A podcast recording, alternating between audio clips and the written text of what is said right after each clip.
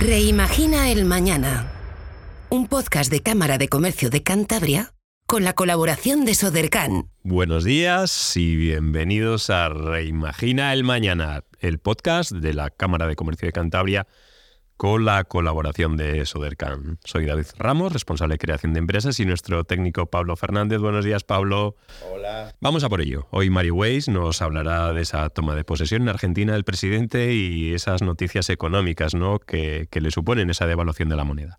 Tendremos de nuevo a estos proyectos de Laboratorio Fémina fantásticos. Acabamos con este ciclo de, de proyectos de Laboratorio Fémina. Esperemos el año que viene volverlos a tener en nuestro podcast semanal.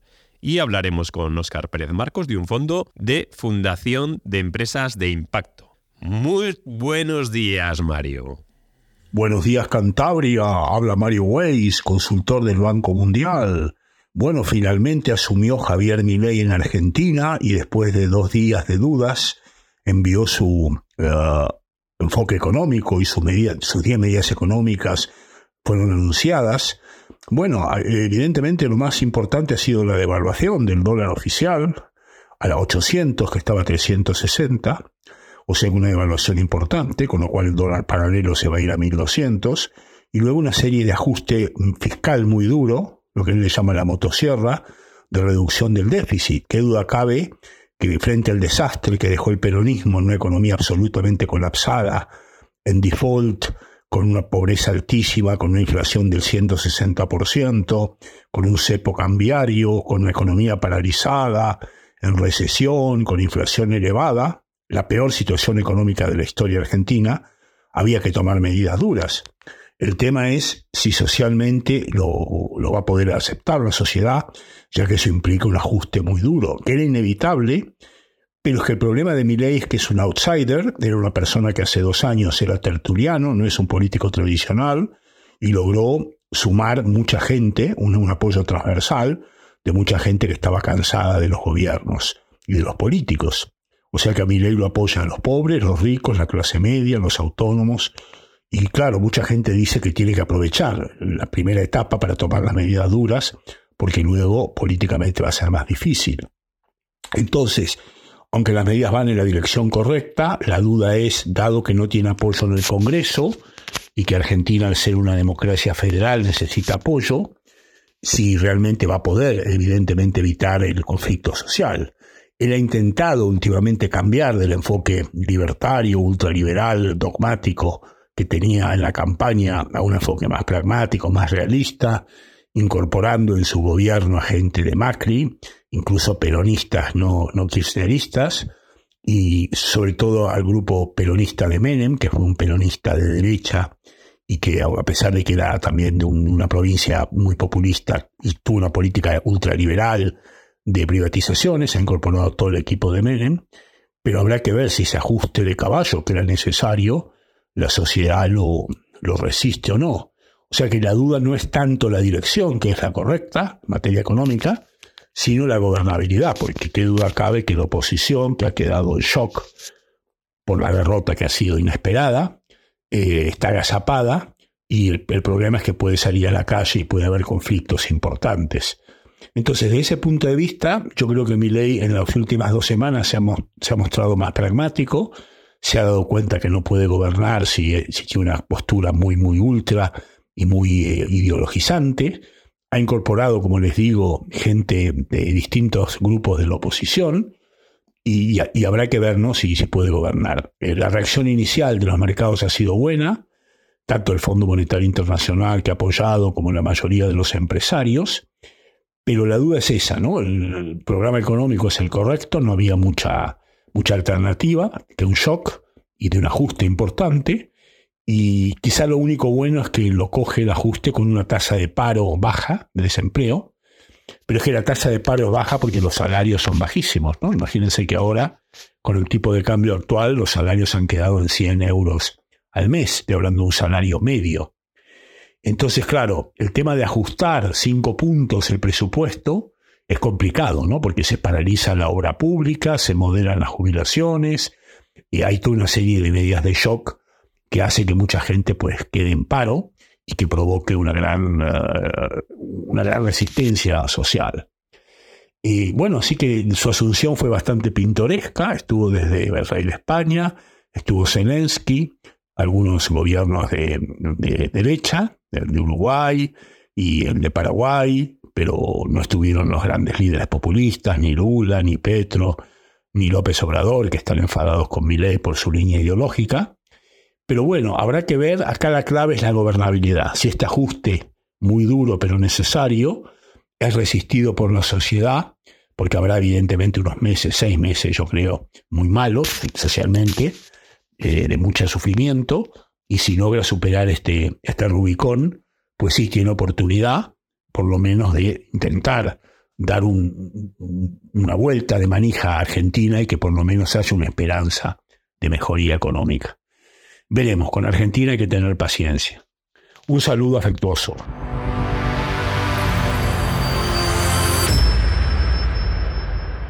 Y continuamos con un precioso proyecto que además conocemos aquí la, la Cámara de Comercio de Cantabria y que ya hemos estado con ellas en Reimagina el Mañana, pero ya hace un tiempo, con Mary Ingelmo y con su hermana Ana Ingelmo. Buenos días, las hermanísimas. Hola, buenos días. Hola, buenos días, David. Contarnos un poco para recordar, ¿no? Porque ya habéis estado en el podcast esa trayectoria y sobre todo el punto en el que estáis y, por qué os apuntáis a este proyecto, ¿no? Un proyecto de, mujeres, el Laboratorio Fémina, que entiendo que os ayudará a dar otro pequeño saltito, ¿no? En vuestra trayectoria profesional. Sí, bueno, para, empezar, para el que no sepa, bueno, somos una productora service, es decir, hacemos eh, producciones eh, para otras eh, productoras nacionales e internacionales que quieren venir a rodar aquí al norte, dándoles un soporte tanto logístico como técnico, ¿no? aportando valor con, con, bueno, pues con trabajadores de aquí de Cantabria, técnicos de Cantabria, proveedores de Cantabria, asociaciones de Cantabria y todo lo necesario para, para poder llevar a cabo una filmación aquí. Pero ¿cómo se, cómo se os ocurre esto, no? Después de vivir en Barcelona, ¿no? En Madrid o otras localidades, ¿no? ¿Por qué Cantabria? Porque, bueno, eh, vimos que había un nicho de mercado, somos de aquí, de Santander, cada vez que veníamos a rodar eh, teníamos bastantes dificultades con las localizaciones, con permisos, eh, sobre todo tenía que desplazarse bastante tiempo antes del propio rodaje, semanas incluso, y también llevábamos muchos años en Barcelona, estábamos bastante ya cansadas de la gran ciudad y un día Mary me propuso crear las hermanísimas y bueno, justo fue también este periodo de la pandemia y fue el impasse perfecto para, para dar el salto y, cambiarlo todo. La, pandemia fue una oportunidad. Sí, para nosotras sí fue una oportunidad. La pandemia, lo vimos claro. Era el momento de parón y nosotros estábamos muy en la rueda y entonces eh, decidimos saltar al vacío un poco justo en ese, en ese momento. Salto al vacío. En Cantabria no teníamos esa tradición ¿no? de, la actividad que estáis desarrollando. Y veniros aquí a esta comunidad, eh, empezar a hacer eh, promoción de Cantabria, ¿no? Esa promoción que, que, pedimos siempre y que, porque tienen que venir productoras internacionales, no tenemos nosotros aquí eh, grandes productoras, ¿no? En Cantabria, tienen que venir de fuera. Sí, efectivamente. Correcto. En estos tres años hemos logrado un montón de campañas que han sido a nivel nacional, como puede ser MAU, hace un par de años, o campañas internacionales. Salió planos del Castillo de Argüesa en una película de Disney Plus. Así, mm, hemos hecho Zara, hemos hecho Isho, producimos el Festival Internacional de Cine de Santander junto a Morena Films. Y la última producción que hemos hecho, que está justamente ahora en, en la tele, es La Lechera. ¿La, de? hemos rodado. la de La Lechera, ah. ¿Cómo llegáis, ¿Cómo llegáis desde Cantabria a esas marcas? ¿No es complicado a veces? En Madrid hay un montón de, empresas que se dedican a esta actividad y que tienen unos contactos, no ese networking que se produce en Madrid, en Barcelona o en otras localidades, ¿no? Ahora se habla mucho de también que comentamos de Málaga y otros. ¿Cómo llegan a, Cantabria? ¿Cómo conseguís esos contactos? Nosotros realmente no trabajamos para, para Nestlé o para Lechera directamente, sino para la productora madre, que es la que le gestiona el, el guion o el desarrollo y tratamiento para llevar a cabo esta, esta producción. Lo bueno que tenemos es que al haber estado 12 años en Barcelona rodando, eh, muchas de las productoras, tanto de Barcelona como de Madrid, nos, nos conocen y aparte hemos trabajado para ellas. Ahora simplemente pasan a ser nuestros clientes. Entonces, eh, lo que vieron en nosotras fue una oportunidad de poderle mostrar a su cliente directo, en este caso la lechera, eh, localizaciones o casting nuevo que nunca se había utilizado por el desconocimiento de, de la industria que, que, había aquí, bueno, y que estamos desarrollando nosotras. Entonces es un más para nosotras, pero es un más, más para ellos ya que de repente se abre la puerta al mundo del norte. Eh, vosotras habéis sido premiadas ¿no? con esta actividad en diferentes premios a nivel regional y el proyecto está, yo creo que no consolidado porque lleva poco tiempo, pero tiene unas bases sólidas, ya tenéis formación y experiencia profesional, tenéis los contactos, estáis desarrollando, entiendo que son grandes campañas, ¿no? Bajo mi desconocimiento, ¿no? Del mundo de la de este de este mundo y ¿por qué os apuntáis al laboratorio Fémina, no? Si ya está consolidado, ya tenéis clientes. Porque estamos evolucionando, al final las hermanísimas nace como un proyecto y yo, pero descubrimos eh, que en Cantabria no existe una industrialización del audiovisual, también comenzamos eso, llevamos a, eh, talento, hacemos de agencia, entonces es como que está vivo y dentro de este no, no parar de la propia empresa de las hermanísimas, eh, Femina ofrecía una oportunidad de continuar en una rueda de, descubrir cosas. hace unos meses estamos buscando generar contenido propio desde, desde la productora, ya hemos hecho primer spot que saldrá a principios del año que viene, del cual estamos muy orgullosas. Eh, todo con talento cántabro y mostrando lo que decía Mary, que Cantabria es un, plato por descubrir, por, por mostrar al resto del mundo y también el, norte de España. Hemos avanzado algo en esos trámites administrativos, ¿no? Que hemos comentado alguna vez.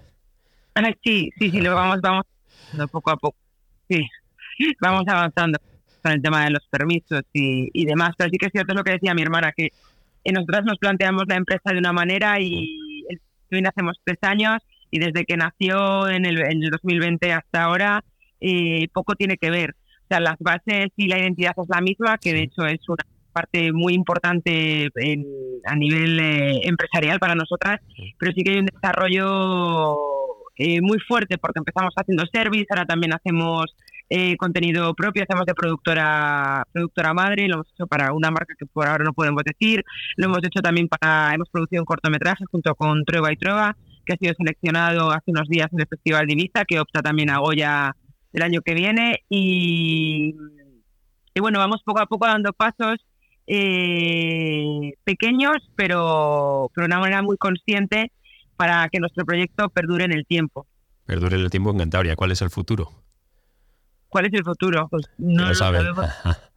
en este mundo que todo es audiovisual, ¿no? Al final todo, todo el mundo, si lo llevamos al, al, día a día de nuestra vida, todo el mundo graba, ¿no? Todo el mundo se graba, todo el mundo quiere colgar contenidos. Parece que todos somos profesionales del, del contenido, ¿no? Este tema de las de, las personas que, que graban cualquier cosa, ¿no? Que se visten, que se peinan, que se todo el mundo cree profesional. ¿Cuál es el, el futuro de las hermanísimas? Bueno, en realidad nuestra, nuestra cota de mercado está muy definida. O sea, nosotros realmente nos dedicamos a la publicidad y a la ficción también eh, a, un, eh, a, un, nivel muy profesional. Eh, entonces, sí que es cierto que el contenido para redes sociales o, bueno, para redes sociales básicamente es muy fuerte y a veces en, nuestro, en nuestros mismos rodajes tenemos que dejar una parte de, del timing que tenemos para, para poder rodar estas cosas para, para contenido de redes sociales pero al final eh, un, buen spot o una buena peli o una buena serie eh, consta de mucho equipo técnico eh, muy profesional, profesional efectivamente cualificado para que haya una buena fotografía, un buen arte, una buena actuación por parte del, talento. Entonces, bueno, yo creo que sea la parte de las urbanísimas eh, evoluciona en paralelo a, a lo que son las redes sociales y a los Instagramers, YouTubers y de hecho ellos siempre se rodean de productoras al final, ¿no? Mm. Para estar asesorados. Eh, rodeados de productoras, en Cantabria tenemos poquitas, ¿no? Parece que se está animando alguna persona. Necesitáis, ¿no? De ese clima empresarial que se desarrolla en Cantabria.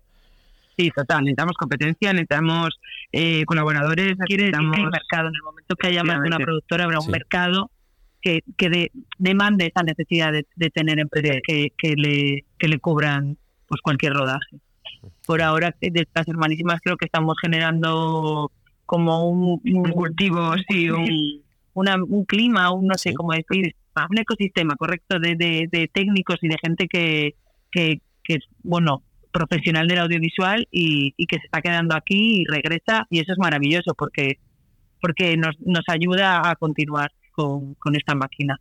Fenómeno. ¿Quién nos está asesorando? en ¿Quién, quién tiene este tutor en, en este proyecto Femina? Rosa Biota. Rosa Biota. ¿Qué os aporta? ¿Qué, estáis trabajando con ella?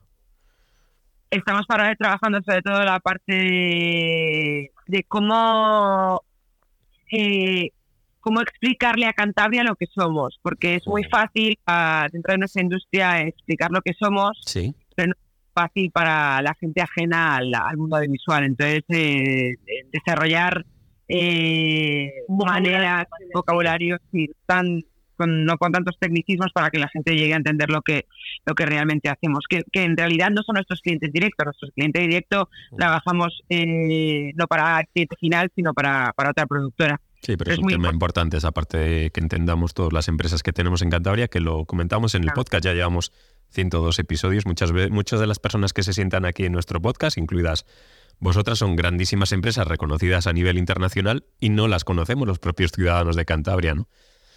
Sí Complejo. sí Pues- eso pasa Pues bastante. mu- muchas gracias, Mary y, y Ana, por, por estar aquí con nosotros, por vo- volver a estar, por, por confiar en los servicios de, de asesoramiento tanto de Sodercan como de la Cámara y por aportar ese granito de arena dentro de un sector complejo, un sector cultural, que es una industria cultural y que esperemos que siga creciendo en Cantabria gracias a, a esa semilla que habéis puesto y que suponemos que en algún momento broten esas preciosas flores y que podamos hacer cosas fantásticas. muchas gracias David muchas, Muchas gracias, gracias. Un abrazo.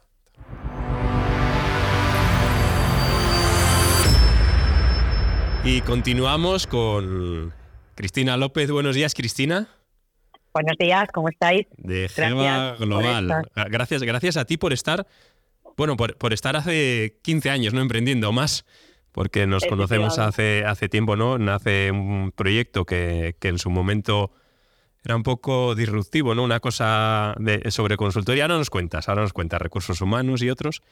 ¿Cómo nace Geva, Global? Eh, ¿En qué punto se encuentra ahora? Iremos viendo y, y por qué está hoy aquí con nosotros dentro del programa Laboratorio Femina. ¿Cuándo, cuándo nace el proyecto? ¿no? Porque aparte de, de llevar un montón de años, además es un proyecto también colaborativo con otras personas en el que en su momento pues, se hablaba de recursos humanos, que era un, un tema muy especial en, en aquella época.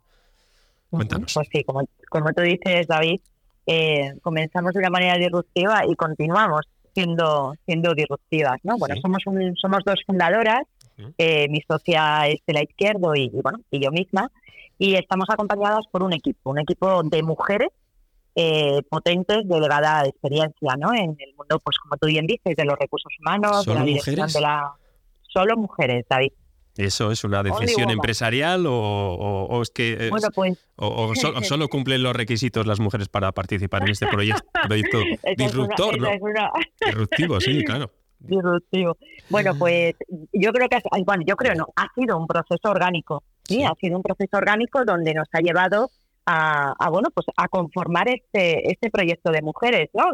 No desechamos a los hombres ni muchísimo menos, en absoluto les necesitamos, les necesitamos, pero sí que a medida que hemos ido, avanzando, ¿no? En, en Geva, eh, bueno, pues, pues se ha ido de manera orgánica, como decías, se ha ido conformando, ¿no? Un, un equipo de, de mujeres y, y somos todo mujeres, además, ¿no? Tanto, tanto los equipos internos como los equipos de colaboradoras también, eh, por- porque trabajamos por proyectos que también son todo mujeres. ¿Qué hacen, es, esa ¿qué hacen estos, estos- realidad. ¿qué hacen estos equipos de mujeres? ¿Qué hacen estos equipos? Bueno, pues mira, eh, en GEBA ofrecemos pues, soluciones tanto de consultoría como de educación a empresas que necesitan y quieren, muy importante, Esto es quieren importante, sí, porque todos necesitan. Otra cosa es que, que quiera, ¿no? que quieran. Vender eh, unos pues, zapatos es muy fácil, eh, porque todo el mundo quiere unos zapatos, ¿no? Ahora la- están de moda unas zapatillas determinadas, ¿no? Y las queremos todos, pero tenemos que querer formarnos, no solo necesitar. Eso es. Eso es. Entonces, bueno, pues aquellas empresas que quieran adaptar y revolucionar ¿no? su modelo de liderazgo y, y el impacto en la cultura muy orientada al bienestar, ¿no? Entonces, bueno, pues tanto soluciones de consultoría, ¿no? Desde pues diagnosticamos, diseñamos, implementamos, ¿no? Y hacemos seguimiento con métodos estratégicos, ¿no? Con el objetivo, sobre todo, de, de aportar un valor añadido al bienestar, a los proyectos y a la productividad, ¿no? Y luego, otro área de solución educativa, ejecutiva, eh, que bueno, pues aquellas empresas que necesitan pues adaptar, ¿no? Elevar y adaptar también, ¿no? El talento al cambio cultural y tecnológico, ¿no? Para que, bueno, pues los cambios de, de mentalidad hagan que las cosas ocurran también Estamos de manera hablando entonces de, ¿no? de salario emocional dentro de las empresas. Bueno, de salario emocional dentro de las empresas, pero, pero llevado a cabo de, de verdad. Este es nuestro gran distintivo, que las cosas ocurran de verdad. Sí, sí que, no, digamos que, vamos a hacerlo, sino lo hacemos. No, y no solamente lo hacemos, porque creo que las empresas dicen que vamos a hacerlo y lo hacen, sino que además encontrar un modelo que realmente aquello que hacen provoque un impacto real. Provoque un impacto verdaderamente, provoque un impacto de verdad, ¿no? Y de ahí llega realmente la, parte más disruptiva, ¿no? De, de que luego explicaremos con, dentro de lo que es el modelo, ¿no? Eh, además, mm, durante todos estos años, eh, hoy, hoy en día tenemos la fortuna de que contamos con, con la experiencia de trabajar en empresas como Endesa España, Leroy Merlin España, Banco de Santander, Grupo Tejedor Lázaro, bueno, unas más grandes, otras más pequeñas, ¿no? Y esto nos hace estar muy en contacto con el mundo organizacional, vivimos muy directamente el mundo organizacional, ¿no? E independientemente de que hay empresas que nos contratan para otra área que tenemos, ¿no? Que es el área academy, donde formamos eh, en coaching, en coaching eh, profesional, ¿no? Con certificación internacional, incluso formamos a personas que quieren ser mentores profesionales, llegamos a implantar en empresas un sistema, tenemos un sistema propio que es que nace de uno de los proyectos y más de más y que desarrollamos en su momento un, sistema propio de mentoring que implementan las organizaciones para convertirse en, ser, bueno, son, se convierten en productores de talento interno y bueno, pues crean ¿no? esos puentes entre las diferentes generaciones y, y, esos planes de sucesión, ¿no? De puestos relevantes, ¿no? Entonces, todas estas áreas que llevamos a cabo en las empresas han aportado una experiencia brutal recogiendo resultados que lo llevamos además al laboratorio, ¿no? Que va tenemos un laboratorio de desarrollo humano eh, y, llevamos todas, todas estas experiencias al, laboratorio, ¿no? Y esto lo que nos permite, junto con todo el equipo, es entender en qué momento se encuentra la sociedad en el ámbito organizacional y los efectos que la organización produce en las personas. Cristina, me, estás recordando un montón de podcasts que hemos tenido últimamente, también con Manuel Lencero de Alimaite, que, que, tiene mucha relación con Cantabria. Y nos contaba también que hay una especie también de, barrera a veces, ¿no? Cuando os presentáis a las empresas y que no ven claro que esto afecte a la cuenta de resultados. ¿Tenéis esa barrera en Cantabria? Porque me estás hablando de empresas a nivel nacional e internacional, ¿no? me has hablado poquito de empresas cántabras. Sí, Sí, sí, bueno, Grupo Tejedor Lázaro es una empresa que tiene sus fábrica, sus fábricas en, en España y en, y en Chequia también y tiene sede ¿no? en, en, Cantabria. ¿no? Pero sí, porque, a ver, seamos, yo creo que debemos ser realistas. Ahora mismo en Cantabria, desde mi punto de vista, no desde como nosotros miramos ¿no? el tejido empresarial de Cantabria, como cántabras que somos, eh, sí que eh, creo que se va avanzando ¿no? en esa apertura al aprendizaje, está habiendo muchos cambios ya de sucesión, ¿no? están llegando las sucesiones ¿no? a muchas de las empresas potentes de Cantabria y creo que esto está empezando a traer esa apertura al aprendizaje. Es un tema importante en la sucesión, es súper importante, súper importante. bueno, hay empresas que pagan un, dineral, dicen, ¿no? Así de manera coloquial, a equipos de trabajo para organizar esa sucesión. Eso es, efectivamente. Y nosotros implantamos ese sistema de mentoring para que las sucesiones ocurran desde el aprendizaje. ¿no? Entonces, ahora mismo Cantabria, pues entendemos que tiene esa apertura ¿no? al aprendizaje y, estamos dispuestas y encantadas de poder tener una penetración en el mercado, ¿no? en el mercado organizacional en Cantabria. Pero sí que es cierto que hasta ahora eh, nuestros clientes, excepto Grupo Tejedor Lázaro, nuestros clientes están fuera de, de nuestra comunidad, ¿no?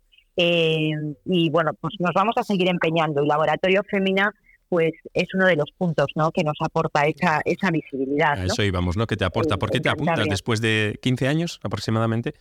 15 años que, ponéis en marcha vuestro proyecto, que nos conocimos en, en ese momento y dices, ya han pasado 15 años. Si tenemos un proyecto consolidado, ¿no? Con unas, unas patitas ya que, nos, que nos permiten mantenernos, ¿por qué nos apuntamos al laboratorio Femina? ¿Por qué nos apuntamos? Bueno, pues mira, de nuevo tenemos que, volver pues a realidades del mundo organizacional. Mm. ¿sí? Ahora mismo nos encontramos pues al borde del boom del asentismo, de las bajas psicosociales, ¿no? que además tienen un efecto dominó, que esto es peligrosísimo, y que hay múltiples estudios publicados que arrojan pues cifras alarmantes, ¿no? Respecto al crecimiento, por ejemplo, en horas de este asentismo y de estas bajas, ¿no? Hemos crecido en un 33% más que antes de la pandemia, o que el 48% de las personas pues han perdido la motivación, han perdido el compromiso, ¿no? Y se asocia a una falta de liderazgo que impacta en el bienestar.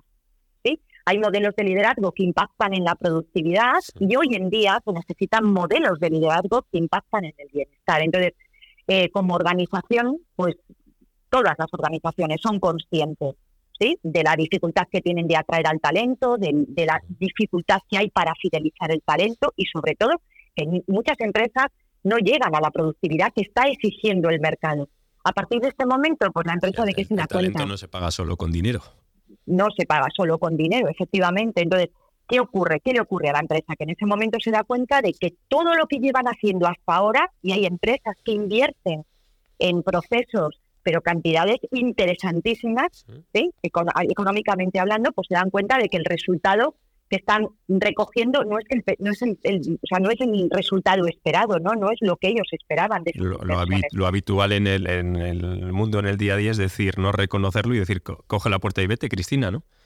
Efectivamente, ¿no? Así es. Entonces, bueno, pues es el momento de que tiene que existir lo mismo que llevamos ¿no? Eh, abrazando una revolución tecnológica, es el momento de que abracemos otra revolución diferente. Y esa revolución tiene que ir en el cambio del modelo de liderar y de desarrollar personas. Vamos entonces con, con, con Global a, intentarlo. Ahí, ahí, vamos, ahí vamos. Ya lo hemos puesto en práctica ¿eh? y está dando sus resultados, pero ahora queremos focalizarnos de mayor, de mayor manera. ¿Cuál es el futuro de, pues de GEVA a partir de ahora, después de, de participar en este laboratorio Femina?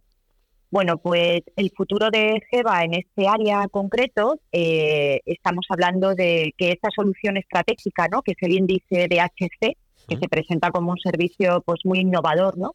y que responde a esta oportunidad ¿no? del encuentro entre un nuevo estilo de liderazgo, la salud y el rendimiento empresarial, ¿no? Pues que esta solución estratégica, pues que nos permite identificar, medir y diagnosticar ese impacto tanto en la cultura como ¿no? de la cultura y del modelo de liderazgo que afecta a este bienestar y a esta productividad, pues nos permita acompañar ¿no? a las nos permite acompañar a las organizaciones al lanzamiento de nuevos ciclos de transformación de ese modelo. ¿no?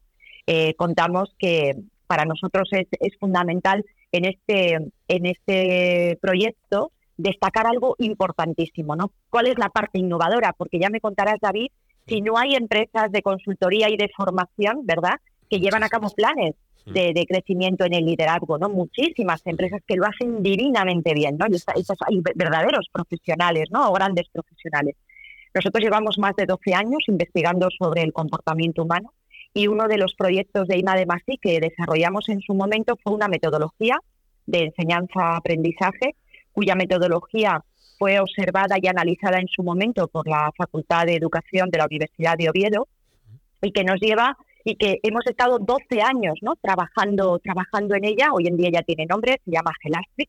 Llevamos ya tres años ¿no? formando a través de, de, Gelastric, eh, pues que nos lleva a los participantes a que realicen el cambio necesario para que tanto sus creencias, su mentalidad, sus valores eh, tengan una evolución, ¿no? Cambien, ¿no? Y que luego se integren esos comportamientos eh, de las competencias ¿no? observables en el liderazgo pues de una manera profunda, tanto en el ser como en el hacer, ¿no? Y que esos impactos de los gestores de personas ocurran de verdad.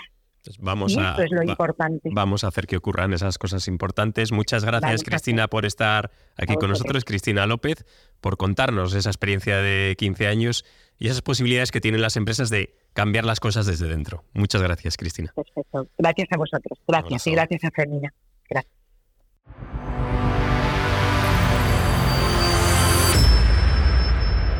Y ahora, para acabar nuestro podcast semanal, esa noticia de impacto, ese fondo de fundaciones de impacto. Buenos días, Oscar. Hola, David. Gracias por este espacio una vez más. Mira, hoy quería hablaros del fondo de fundaciones de impacto acaba de lanzar su, convocatoria y ya están abiertas las inscripciones desde el pasado día 11 de diciembre hasta el, próximo 15 de enero. Dada un fondo que busca impulsar la consolidación de empresas sociales que están orientadas a apoyar colectivos vulnerables o en riesgo de exclusión. El programa está eh, diseñado en tres fases. ¿no? La primera sería apoyar proyectos en, España que estén funcionando aquí, eh, que de alguna manera estén generando impacto social, orientados a apoyar colectivos vulnerables o en riesgo de exclusión. El, segundo aspecto es que se valora el equipo que esté compuesto por mujeres, eh, a poder ser migrantes y con nivel educativos hasta universidad y que desarrollen su actividad alejados de núcleos urbanos del país y eh, se dará a conocer a la sociedad el emprendimiento de impacto y su importancia o, digamos así, pues se, impulsará la, visibilidad del proyecto. ¿no? La convocatoria está dirigida apoyar colectivos vulnerables eh, con un modelo de empresas sociales con un modelo de negocio sostenible eh, con proyección a rentabilidad en, medio plazo y que estén establecidos en el territorio español o, que sean proyectos desarrollados en España y que esté en fase temprana ¿no? de, desarrollo. Perdona, Oscar, ¿qué ofrece el programa? Bueno, pues ofrece una financiación hasta 40.000 euros eh, con diferentes modelos y plazos de, eh, flexibles de, pago, ¿no? Son instrumentos financieros flexibles. Eh, hay que entender que esto es una inversión de impacto y, de alguna manera es un, es un grupo de entidades que están haciendo venture philanthropy o digamos, está, este fondo lo que está es trabajando la, la inversión de impacto con el capital de fundaciones, ¿no? que tradicionalmente hacen filantropía o que tienen ese capital eh, parado y que de alguna manera este fondo lo que hace es eh, aglutinar más de 20 entidades para que se introduzcan en este mundo la inversión de impacto. Entonces los vehículos son flexibles, hay diferentes fórmulas en función de las necesidades de capital y de cada proyecto, pero el máximo son 40.000 euros. Luego hay un asesoramiento técnico ¿no? con mentores que ayudan a maximizar el impacto y por último pero no menos importante, pues las alianzas estratégicas, ¿no? Hay que tener en cuenta que también está eh, apoyado por Ashoka, este, este fondo, y, de alguna manera pues son referentes en el ecosistema de impacto. ¿Cómo podemos aplicar y en qué plazos nos podemos inscribir? Bueno, hay una inscripción y un primer filtro, ¿no? Luego, eh, después de rellenar el proyecto, se presenta ante el consejo de, selección y hay una, y hay una ceremonia. Eh, bueno, se puede leer el, formulario ¿no? y, y las, un poco las características o las bases legales y la, carta de solicitud para, para adjuntar el formulario y, la inscripción debe ser rellenada eh, o finaliza el plazo el 14 de enero a las 11.59. Eh, ¿no? Así que nada, todos invitados a echar un vistazo a fondodefundaciones.es y a seguir apostando por la inversión de impacto. Muchas gracias, Oscar, y gracias por seguir escuchándonos tras 100 episodios del podcast Reimagina el Mañana, gracias a la colaboración de Sodercam. Nuestro analista económico Mary Weiss nos volvió a hablar de Argentina porque es un tema candente, ¿no? Y esa devaluación de la moneda, lo que supone la economía argentina y lo que puede suponer a nivel mundial, ¿no? Todo este, este tema de decisiones, eh, variaciones de la, de la valoración de las monedas. Hemos estado con esos proyectos de laboratorio Fémina, hemos finalizado ese ciclo, fantástico ciclo en el que hemos visto proyectos preciosos de mujeres que además hemos visto que son súper viables, super viables y tienen el apoyo ahora mismo para su consolidación de Sodercan a través de ese laboratorio Fémina que entregará los premios en, eh, en breves días. Y Óscar Pérez Marcos nos ha hablado de ese fondo de fundaciones de impacto. Muchas gracias por escucharnos, feliz viernes y se acerca la Navidad, señores. Reimagina el mañana. Un podcast de Cámara de Comercio de Cantabria con la colaboración de Sodercan.